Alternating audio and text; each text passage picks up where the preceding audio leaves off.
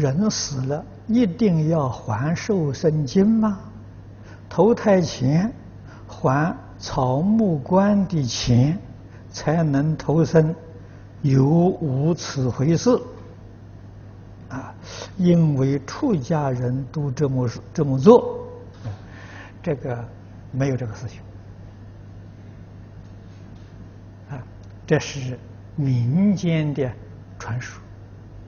佛经里头没有，啊，诸位，呃，去查，啊，我们经中依靠的经典少，《无经一论》，啊，你到《无经一论》里面去查，啊，人死了之后有没有这个事情？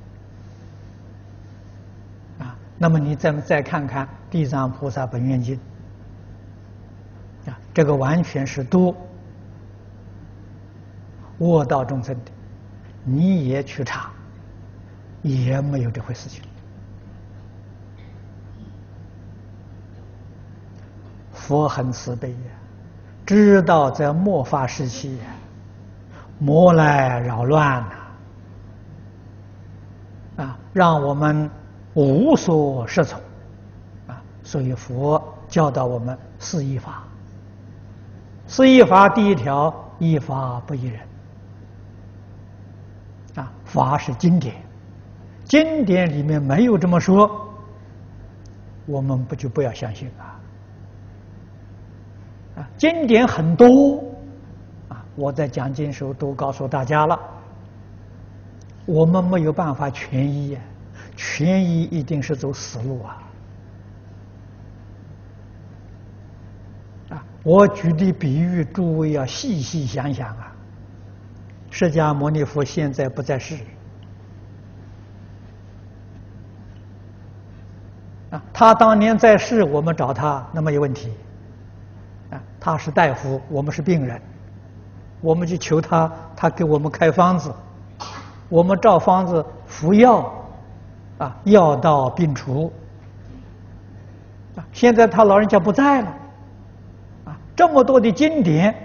都是他给当时大众所开的处方，一定要知道，不是为我开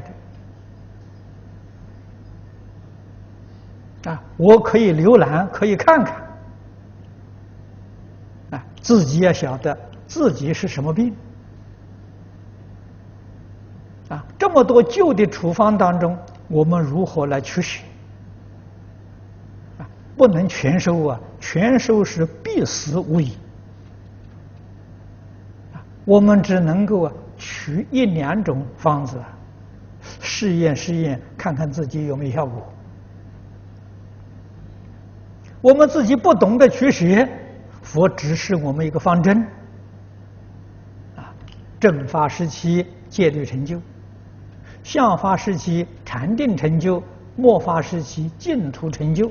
那我们今天生在净土，生在这个末法，我们取净土，这个是遵从释迦牟尼佛的指导原则。啊，净土经典有五部经一部论，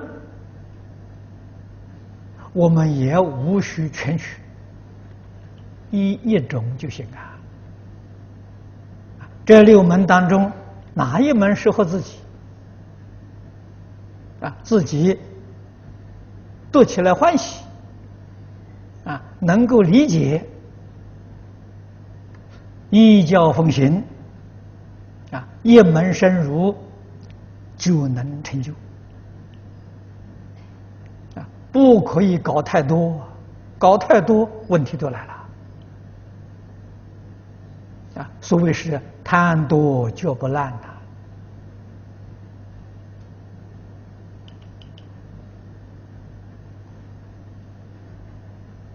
我们选择经宗了，经宗最多的五经一论，一定要这依照经典的理论方法去修学，啊，我们自己才能有成就啊。